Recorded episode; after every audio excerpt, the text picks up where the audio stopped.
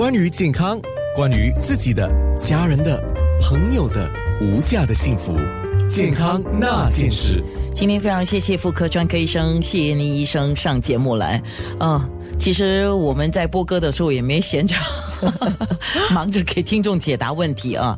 那我常常听到像刚才我说的这些对话。哎，你有什么问题啊？哎呦，还不就是妇科问题了？你听这样的对话，好像也没什么了，就是那些妇科问题喽。好像妇科问题很普通。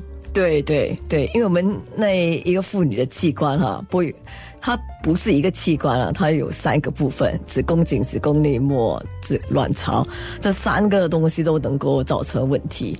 是不是所有的妇女都会面对妇科问题呢？大多数都会了，多多少少会都会一点点。你讲大多数，所以你没有 没有判了一个死刑这样子哦。OK，那我要问了，它是一个看起来好像很普遍的问题，嗯，但是也不应该是小看的问题，嗯，怎么样的情况之下你就不要掉以轻心？好像说。大致上，我们正常女孩子哈，月经每个月都会按时来哈。那年纪大的话呢，好像三十岁、四十岁以后，尤其是四十岁以后，那月经分量会比较少，然后月经期会比较短，哦，然后那个 cycle 以前是二十八天来一次，有可能就比较密，二十五天或者二十一天来一次，那都是正常的。如果月经分量来的多，开始有经痛或者。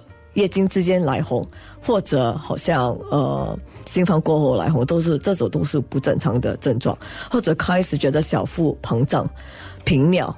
便秘啊，都这些都是要比较谨慎一点去做一个检查。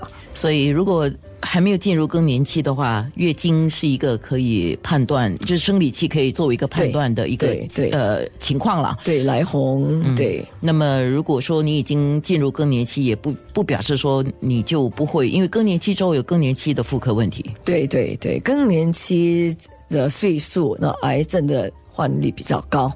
所以很多女孩子以为说，如果乱经是因为更年期，哦，我肚子胀气是因为更年期，不要因为认为这些都是因为更年期，要去做个体检，因为很多时候也是癌。OK，还有刚才你特别提到，也是听众在问的问题，就是行房会出血，行房后会出血，或者是行房时候疼痛，这些也都是一些症状。对对，好，谢谢谢医生，谢谢大家，健康那件事。